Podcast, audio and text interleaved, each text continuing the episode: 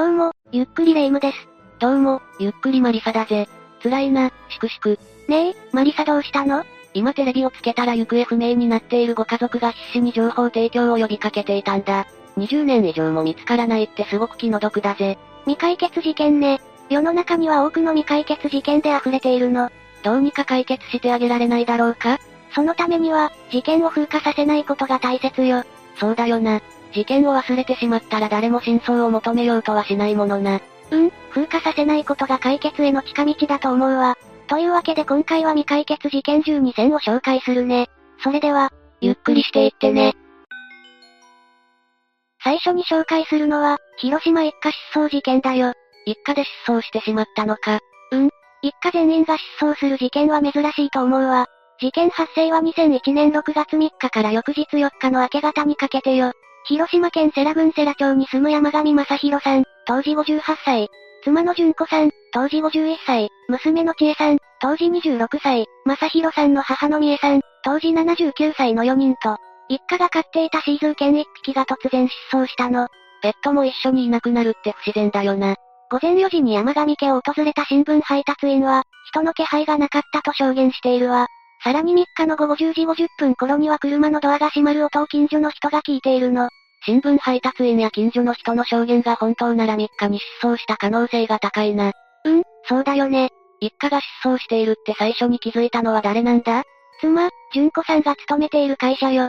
実は4日に純子さんは社員旅行で中国に行く予定だったの。え、そうだったのか。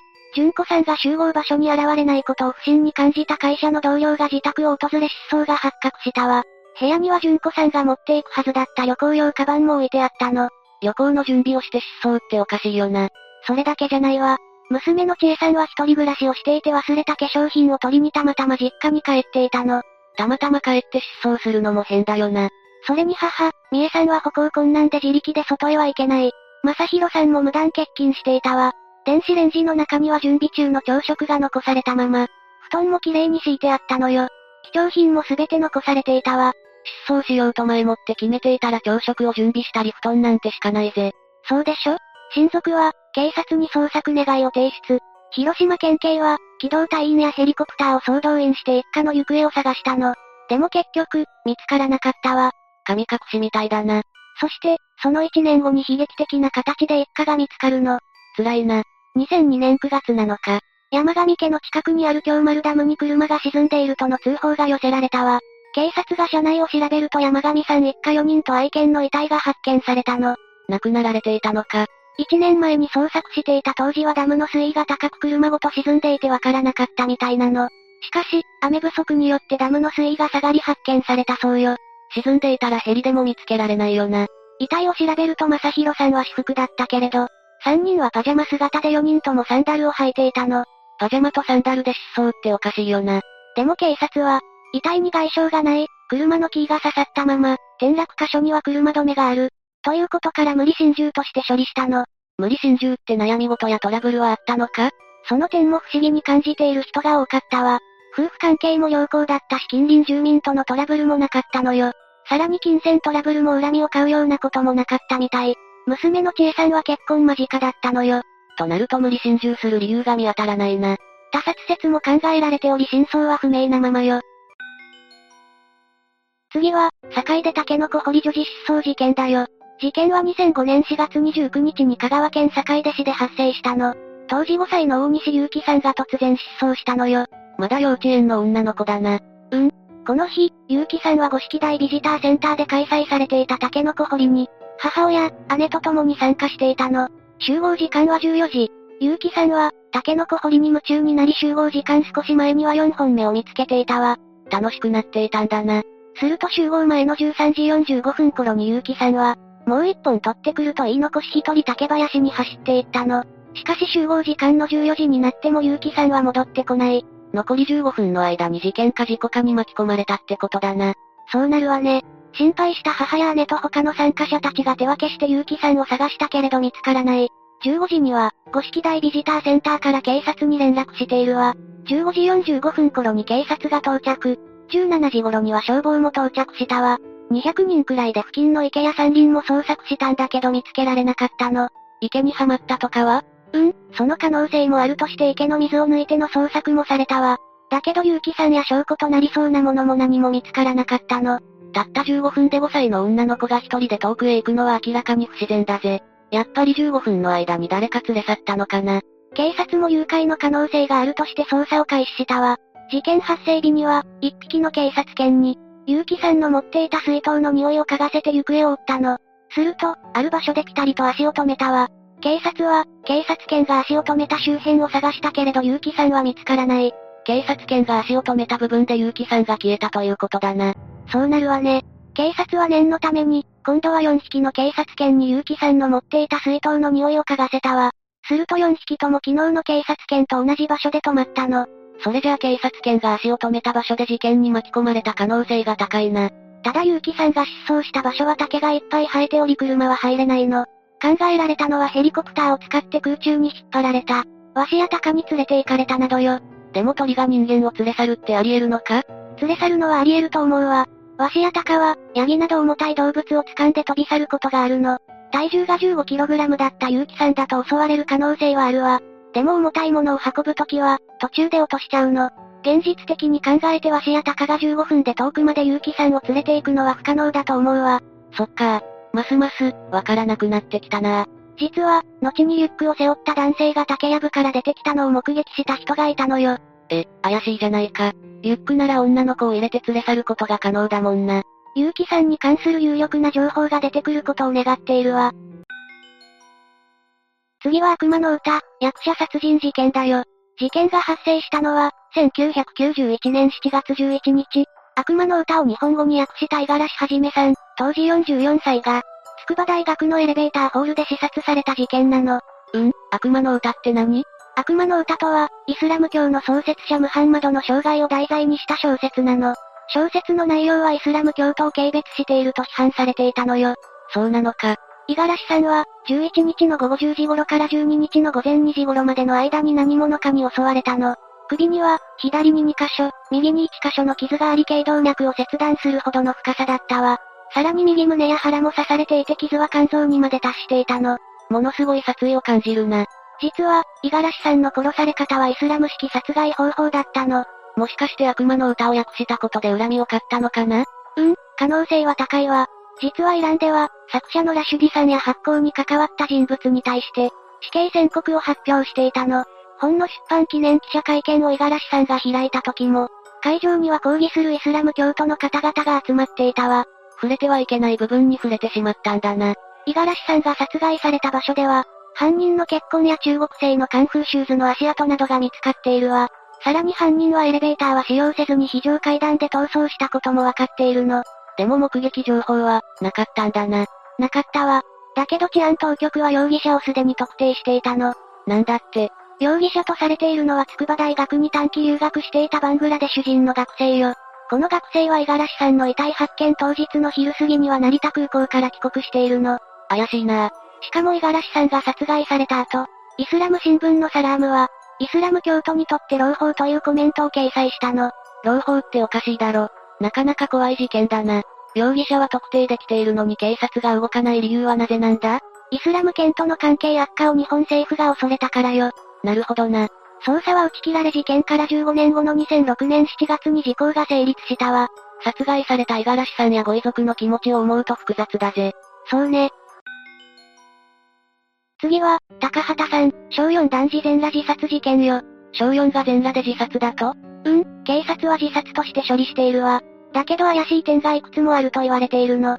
事件が発生したのは2015年10月26日よ。亡くなったのは東京都日野市に住む小4の10歳男児。26日午前11時頃に母親に遊びに行ってくると出かけた後で行方不明になったの。遊びに行くと言って出かけたのか。うん、ところが夕方になっても帰らなくて母親が警察に通報したわ。すると両手足が縛られ全裸で首を吊っている状態で発見されたの。死因は窒息よ。縛られて全裸？これで自殺っておかしいよな。両手足はビニール紐で縛られていたの。衣服も近くに畳んで置かれていて、遺書も見つかっていない。縛られていたり遺書も見つかっていないし不審な点が多すぎるのに、警察はどうして自殺と判断したんだ？遺体に争ったり服を脱がされたりした形跡がなく、第三者が関わった形跡がなかったからだそうよ。両手両足を縛られた状態で首を吊るって10歳の男の子ができるんかな？うん、怪しすぎるよね。しかも前日の25日には学校祭に参加してキャンドル作りを楽しんでいたみたいなの。ご両親も思い当たることがないと言っているわ。唯一違うのは、亡くなった男児はシュタイナー教育を実践する学校に通っていたことくらいなの。シュタイナー教育って何なんだ？オーストリア人の教育学者であるルドルフ・シュタイナーさんが作った教育よ。授業を芸術と捉え、教科書も使わずに授業を行いテストで点数をつけないなどユニークな教育方法よ。方法亡くなった男児の通っていた学校の教育理念は宇宙とのつながり意識した人間教育だったの。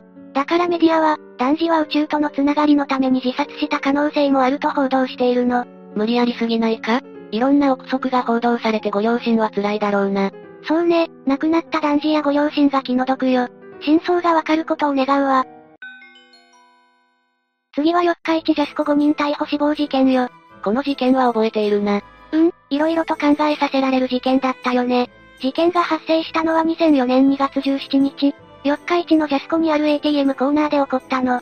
うんうん。ATM を利用していた68歳の男性の財布を後ろから来た子連れの女が奪おうとしたの。男性は財布を奪われまいと必死に抵抗していたら女はいきなり泥棒と大声で叫んだわ。胸くそ悪いな。財布を奪おうとしていたのになんてことを言うんだ。すると店員や買い物客は男性を泥棒と勘違いして取り押さえたわ。さらに居合わせた29歳の警察官も男性を捕まえたの。警察官も正義感でやったんだろうな。警察官の体重は 100kg あり、男性は手錠をかけた上から制圧され続けた。男性は、苦しさからうめき声を上げながらも、必死に無実を訴えたんだけれど警察官は信じなかったの。ついに男性は何度も応答を繰り返した後に失神したわ。こんな状況で男性を制圧し続けた警察官はやりすぎだぜ。その間に泥棒と叫んだ女は逃走。ひどいな、男性が苦しんでいる間に女は逃げたんだな。20分後、応援の警察が駆けつけると男性は心肺停止状態になっていたの。男性は搬送されたのだけど18日に亡くなったわ。涙が出てくるな。警察は男性を被疑者死亡のまま書類送検したの。まだ冤罪とはすぐにわからなかったのか。そこがおかしいんだよね。監視カメラを確認したらすぐにわかるし、男性が持っていた財布の中身には身分証明書が入っていたの。警察もミスを隠そうとしていた可能性があるな。ええ可能性は高いわね。結局、男性の名誉が回復したのは2011年5月のことなの。そんなに捜査に時間がかかるものなのか？非公式では5人逮捕と認めたものの正式に無実だと認めようとはしなかったわ。警察もミスを掘り返されたくなかったんだろうな。監視カメラを見ると男性が ATM を操作していた時、3メートルくらい離れた位置で ATM を伺う2歳くらいの子供を連れた女が映っていたの。女は子供をあやしながらタイミングを見計らって男性にぶつかり財布を抜き取ろうとしていたわ。ひどいな。5人逮捕された上に警察官の厳しい制圧で亡くなった男性が気の毒すぎるぜ。ええ男性は温厚な性格だと近所でも評判だったわ。この日は、孫のためにハムスターの餌とトイレの砂を買いに来ていたの。女に泥棒と言われた時は、買い物袋を両手に持っていたわ。この状況で泥棒なんてできるわけないだろ。逃げた女の顔や監視カメラの様子も早めに公開すれば情報を得られたかもしれない。だけど警察はなかなか公開しなかったの。警察の隠蔽しようとしている雰囲気も伝わってくるな。そして1年後にようやく公開されたのだけど女の顔が怖いと言われているわ。見たけれど本当の顔なのか？これも謎のままね。2011年5月にようやく男性の無実が認められ1万2500円を遺族が支払われたの。警察のミスで亡くなったのに1万2500円。なんだか警察の対応も納得いかないな。男性の遺族も納得がいかず、三重県を相手に民事裁判を起こしたわ。三重県側は当初対応は適切だったと反論。しかし2011年に三重県に対し約3644万円の支払いを命じる判決が出たの。最後まで亡くなった男性も遺族も気の毒だったな。そうだね。それに2011年2月17日には時効が成立してしまったの。逃げた女の特徴は、当時25から30歳くらいの女だったから現在は50代近く、身長は160センチ前後よ。亡くなった男性の無念を晴らすためにも早く女を特定してほしいぜ。でも時効成立になったのが悔しいな。次は、二次拉致事件よ。今度は拉致事件か。事件が発生したのは1973年12月。拉致されたのは渡辺秀子さんの娘と息子よ。どうして拉致されたんだ？実は渡辺秀子さんの夫である子、大輝は、北朝鮮工作員だったの。北朝鮮工作員が夫って、どうやって出会ったんだ？1961年に北海道門別市のスナックで秀子さんは働いていたの。その時に客として訪れたのが北朝鮮工作員の子だったわ。子は秀子さんに一目惚れして猛アタックし1967年に結婚したの。結婚後は子が住んでいる埼玉県に移ったわ。純粋な恋愛だったんだな。秀子さんは北朝鮮工作員だと分かっていたのか？いいえ全く知らなかったの。普通の会社員だと思っていたみたいよ。子も秀子さんを愛していたみたいで大事にしていたの。そうだったのか。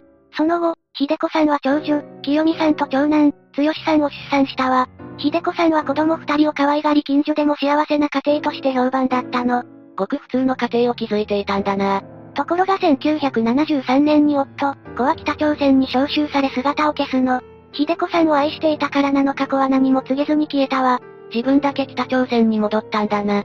突然、愛する夫が消え心配した秀子さんは、6歳の長女、清美さんと3歳の長男、剛さんの2人を連れて探しに行くの。そして、この勤務先近くにあるユニバーストレーディング社にも尋ねたわ。この選択が最悪の結果を巻き起こすことになるの。どういう意味？秀子さんが訪れたユニバーストレーディング社は表向きは貿易会社だったわ。だけど本当は北朝鮮が工作活動を行うための会社だったの。え？え怖いな。秀子さんが子供二人を連れて訪れた時に会社にいた工作員たちは、会社の実態が明るみになるのを恐れたわ。そして秀子さんは工作員の男に殺害されたの。その後、工作員の統括役である木下陽子こと本名、洪寿恵という女が、秀子さんの子供二人を北朝鮮へ拉致するよう指示したわ。世話役になった女は、工作員の船を待つ間、お姉ちゃんも飲むからねと言って自分は酔い止め薬を飲んで安心させ、二人には睡眠薬を飲ませていたの。ええ嘘ついて工作船に運んだのか。秀子さんの殺害を命令したのも木下で遺体は海に遺棄したと見られているの。だけど秀子さんを殺害した男は、事情聴取で箱に入れて石を詰めて捨てたとか、行き場所は山形と秋田の県境などいうことがコロコロ変わる。結局、秀子さんの遺体は見つかってないの。もしかして秀子さんも拉致された可能性があるのか？うん、秀子さんも子供二人と共に拉致された可能性は十分あるわ。やっぱりな。警察は、木下に対して逮捕状を発布したわ。外務省も北朝鮮に抗議したの。そして国際手配をされている木下の身柄引き渡しを求めたわ。だけど相手はあの北朝鮮ということもあり日本の申し入れは無視よ。ひどい話だな。秀子さんの親族は3人の無事を祈り続けているわ。次は、名古屋市西区主婦殺害事件よ。事件が発生したのは1999年11月13日午後2時頃。高場奈美子さん、当時32歳が、首を刃物で刺されて死亡しているのを大家さんによって発見されたの。奈美子さんは、当時2歳だった長男の浩平さんの目の前で殺害されたの。ひどいことをするな。事件の流れを説明すると、午前9時頃に夫の悟さんが出勤したわ。その後、午前11時頃に奈美子さんは浩平さんを連れて病院へ出かけたの。いつも通りの日常だったんだな。そして奈美子さんと浩平さんは正午には帰宅したの。その時に殺害された可能性が高いの。目撃情報とかはないのか？同じアパートの住民が、正午から13時頃にかけて大きな物音と階段を駆け下りる音を聞いているの。ナミコさんと犯人が揉み合いになっていた可能性があるな。その通りよ。ナミコさんの手には刃物を防ごうとした傷があったの。さらに洗面所と近くにある伊能公園の手洗い場に犯人が血を洗ったとみられる跡が見つかったわ。犯人は揉み合い途中で左右のいずれかの手に怪我を負っているはずよ。ナミコさんは、必死に抵抗したんだな。そして14時頃に柿を届けに来た大家さんが倒れているナミコさんを発見したの。ナミコさんは、廊下から今に向かって体を投げ出すような格好で倒れていたわ。さらに室内を物色した形跡はなく凶器も発見されなかったの。室内を荒らされていないということは強盗とかではないな。ええ顔見知りで深い恨みによる犯行の可能性が高いわ。長男の公平さんは無事だったのか？ええ無傷で無事だったわ。よかった。警察は、犯人の足跡や結婚を調べたわ。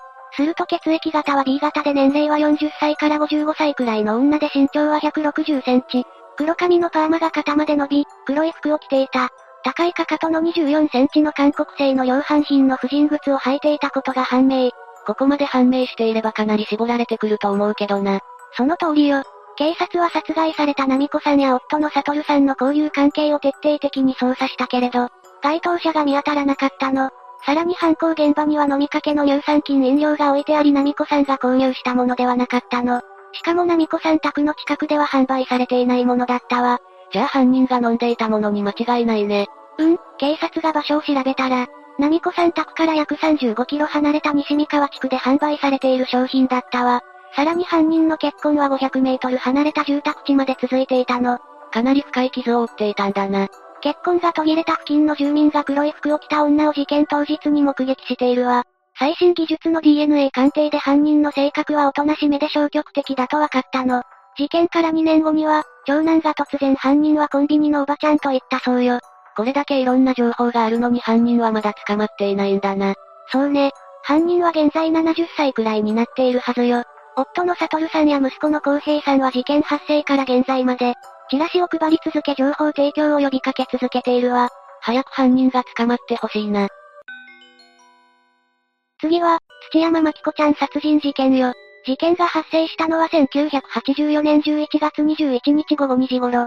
土山真紀子ちゃん当時2歳が、自宅裏の路地で排水溝に顔を突っ込み倒れていたの。真紀子ちゃんの首には紐状のもので締められた跡があったわ。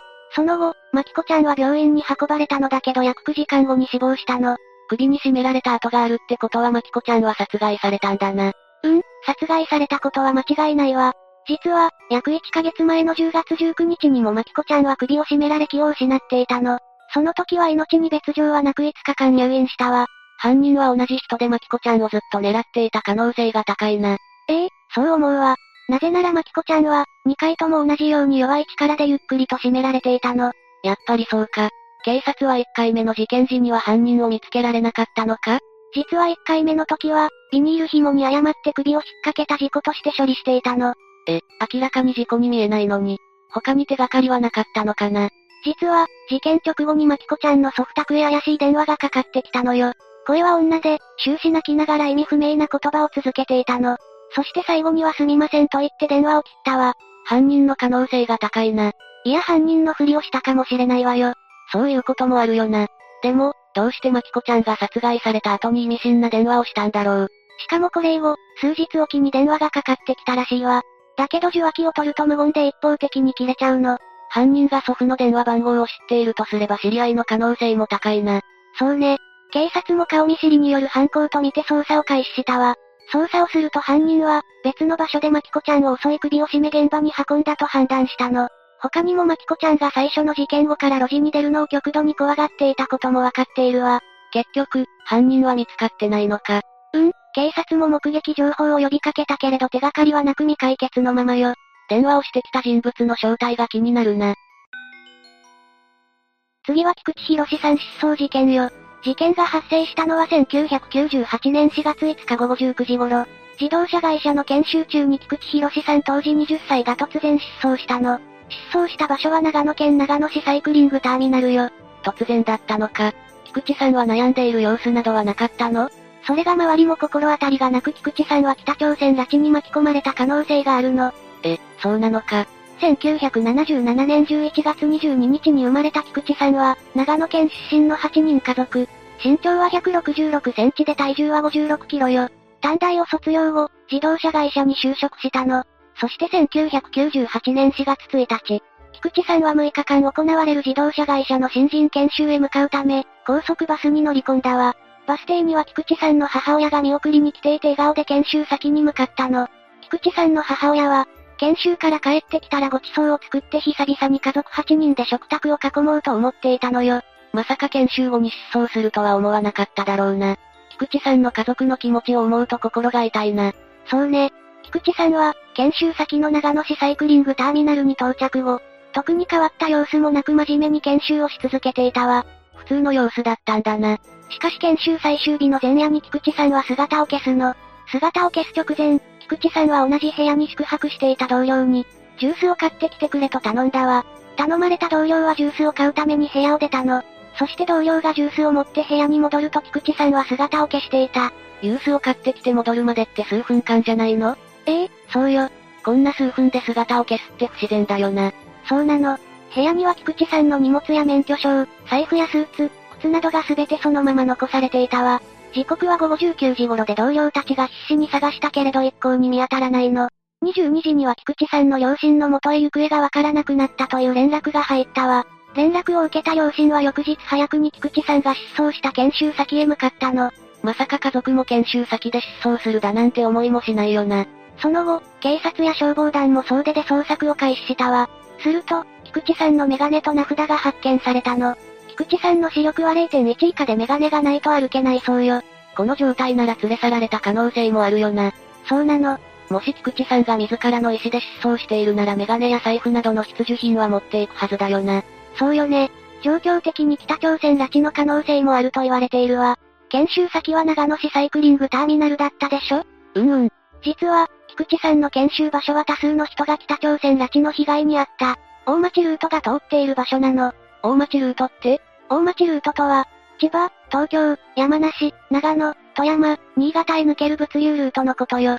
そんなルートがあったのか。過去にはこのルートを通り水飴や砂鉄が北朝鮮へ輸出されていたの。さらに菊池さんが行方不明になってから不可解な現象が起こったのよ。何があった？失踪後の1998年から2001年の3年間、数回のベルが鳴っては切れるという電話がたびたびかかってきたわ。ほとんどが非通知でたまに電話に出るとすぐに切れたそうよ。菊池さん本人の可能性もあるのか。電話に出ても何も話さないということは事情があるかもしれないな。だけど2003年には電話もなくなり手がかりは一切ないの。電話の真相が気になるな。あと、菊池さんは内向的で生真面目で優しい性格。短大時代の先生も菊池さんは周りの人を悲しませるタイプではないと言ってるの。そんな菊池さんが同僚にジュースを買ってきてと言ったのも不自然なのよ。確かにそうだよな。何か事情があったようにしか思えないよな。警察も菊池さんは北朝鮮拉致の可能性が高いと記載しているわ。特定失踪者リストにも入っているの。ご両親は菊池さん失踪後、テレビなどで公開捜査をして情報提供を求めたわ。でも未だに何の手がかりもないの。無事家族の元に帰ってほしいな。次は優しいおじさん事件よ。事件が発生したのは1990年2月23日未明。東京都文京区に住む小学6年生の男児、宮城拓馬さん当時12歳が失踪したの。拓馬さんは、家を出る前、僕は家でする、親切なおじさんのところへ行く、船橋の方に優しいおじさんがいる。そのおじさんはお母さんより大事な人だと言い残していたわ。優しいおじさんって誰なんだ？拓馬さんは、結局帰ってこず母親は警察に通報。警察は必死に探すも拓馬さんは見つからない。捜査では、拓馬さんが会いに行った。優しいおじさんとは誰なのかということが調べられたわ。優しいおじさんが本当に良い人なら拓馬さんを家に返しているよな。そうよね。そして1ヶ月が経過した3月18日に悲しい結末を迎えるの。千葉県我孫子市の利根川で亡くなっている拓馬さんが発見されたわ。しかも遺体は全裸で両足首は紐で縛られていたの。検視の結果、全身にはない出血の跡があり風呂の水で窒息死させられた後に、川へ捨てられたことが分かったわ。かなりひどい殺害のされ方をしていたんだな。たくまさん辛かっただろうな。警察は殺人事件に切り替えて捜査を開始。たくまさんが言っていた優しいおじさんを探したわ。するとたくまさんは、家出する前に、西条という30代の男性と付き合いがあると言っていたことが判明。西条っていう名前まで言っていたのか。そうなのよ。西条と名乗る男とは通学路で出会ったみたいなの。なんで通学路だと分かったんだ？実は拓馬さんは、1989年12月に千葉県船橋市から東京都文京区に引っ越しをしていたの。しかし、卒業まであと3ヶ月だったから、転校せずに電車で船橋市内の宮本小学校へ通学していたのよ。電車通学なら会う男性の数も増えるよな。それに拓馬さんが西条という男の話をし始めたのは引っ越し後のことだったわ。引っ越し後に出会ったということか。たくまさんは、通学路のどこかで西条と出会い犯罪に巻き込まれた可能性が高いの。名前が分かっていたらすぐに見つけられそうな気もするけど。警察もたくまさんの使っていた通学路を徹底的に調べたわ。でも結局手がかりは見つけられなかったのよ。そうなのか。たくまさんは他にも、優しくしてくれるおじさん、物を買ってくれるおじさん、待っていてくれるおじさん、車に乗っけてくれるおじさん、など様々な言い方をして母親に話していたの。すべて同じおじさんなのか？それが、おじさんは3人グループだという説も出てきたの。他にも、おじさんグループは工事現場で働いていて、事件後引っ越したのではないかとも考えられているわ。気になったんだけどたくまさんは母親以外におじさんの存在は話していたのかな？それが学校の友達などには話していなかったみたいよ。だから優しいおじさんが本当にいたかは不明。だけど、たくまさんが長時間にわたって暴行を受けて亡くなったのは事実だわ。悲しい事件だな。結局、2005年未解決のまま時効が成立したわ。犯人は反省しているんだろうか。次は、福島女性教員宅弁装内開始事件よ。事件が発覚したのは1989年2月28日18時頃。福島県田村郡宮古寺村の23歳の女性教員が住んでいた寮の、組取式便所の中で菅野直之さん当時26歳を遺体で発見したの。組取式便所ってボットン便所だよなそうなの。女性教員は、トイレに行こうとした時に便器の隣に靴が置いてあり不審に思ったそうなの。そして恐る恐る便器を覗き込むと人間の頭が見えたらしいわ。女性教員も驚いただろうな。女性教員は心配になり外の組取り口へ見に行ったの。すると普段閉まっていた蓋が開いており、中を覗くと菅野さんが上半身裸で膝を抱えた状態で亡くなっていたのよ。闇深い事件だな。しかも上半身裸って明らかにおかしいぜ。女性教員は、すぐに警察へ通報。警察はショベルカーを使い菅野さんを取り出したの。検視によると菅野さんは、小越県胸部循環障害で亡くなっていたことが分かったわ。小越県胸部循環障害って何？簡単に説明すると狭い場所での圧迫と投資によって亡くなったの。それじゃあ菅野さんは、生きたまま狭い場所で亡くなったのか？ええとても苦しかったと思うわ。さらに事件が起きた組取り口の幅は36センチなの。成人男性の肩幅は約38センチだから菅野さん一人で入ることは不可能よ。誰かが力ずくで無理やり押し込まないと入らないわ。それじゃあ殺害された可能性が高いな。そうなの。しかも菅野さんが亡くなった時は5度を下回る極寒だったのよ。それなのに服を脱いでいるのはおかしいわ。明らかに事件に巻き込まれているよな。だけど警察は、菅野さんが覗き見するために入り事故に遭って亡くなったと処理したの。ええそれはおかしいぜ。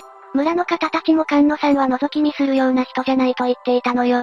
菅野さんは、原発保守点検会社の営業主任として勤務。周りからの人望も厚く村の青年団の一員でもあったの。真面目な方だったんだな。しかも、菅野さんが亡くなったとされる26日は女性教員は実家に帰っていて不在だったのよ。女性教員と菅野さんは知り合いだったから不在なのも知っていたと思うわ。不在なのに覗き見に行くのは変だよな。それに、菅野さんの片方の靴は土手で発見されたわ。片方の靴だけで侵入だなんて変な話だぜ。村の方たちも事故ではないと再捜査を求め4000人の署名を集めたの。4000人も集まったのか。菅野さんの人望が厚かったのがわかるぜ。でも警察は、集めた嘆願書を無視したの。4000人の著名が集まったのに？そうなの。さらに警察の行動は、すごく怪しかったのよ。証拠写真は撮らず、現場規制線もなし。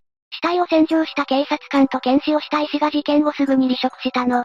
明らかに警察は何か隠そうとしているな。私もそう思う。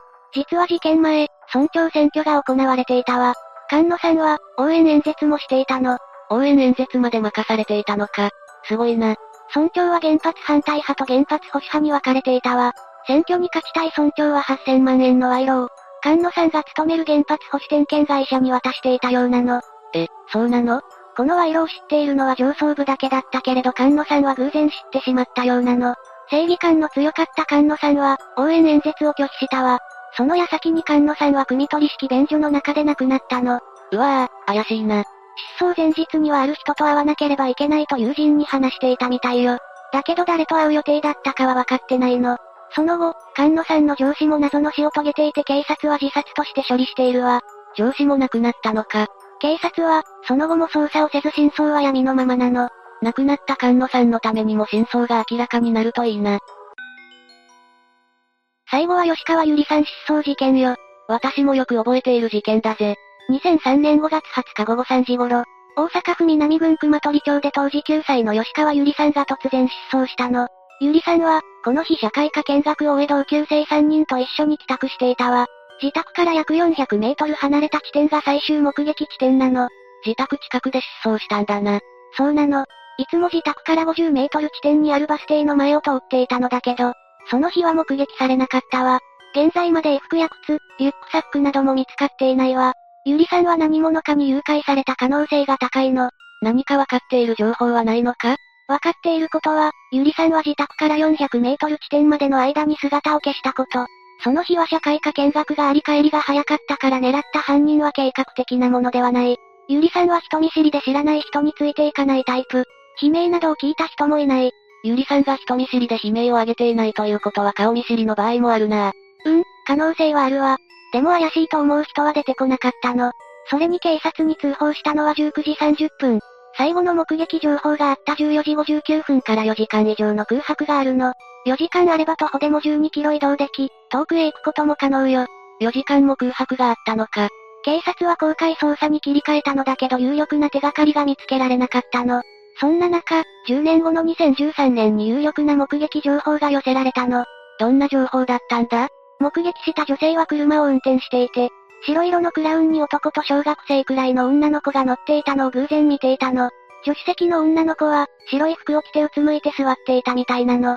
ちなみにゆりさんは失踪当時、制服の白い上着を着ていたわ。この目撃情報が本当ならゆりさんの可能性が高いな。実は白色の乗用車の目撃情報は、女性以外に二人目撃しているの。だとすると、かなり信憑性があるな。運転していた男の顔の特徴とかはあるのか？目撃した女性によると、男の顔の輪郭はほっそりとして、目尻がつり上がっていた。中年ぐらいに見えたそうよ。この男はなかなか怪しいな。それにゆりさんが失踪する2ヶ月前、同じ熊取町で小学6年生の女の子が男に声をかけられ、車に連れ込まれそうになる事件が発生しているの。そうなのか。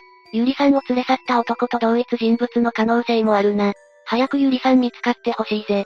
そうだね。ゆりさんの両親は心配していてずっと探し続けているの。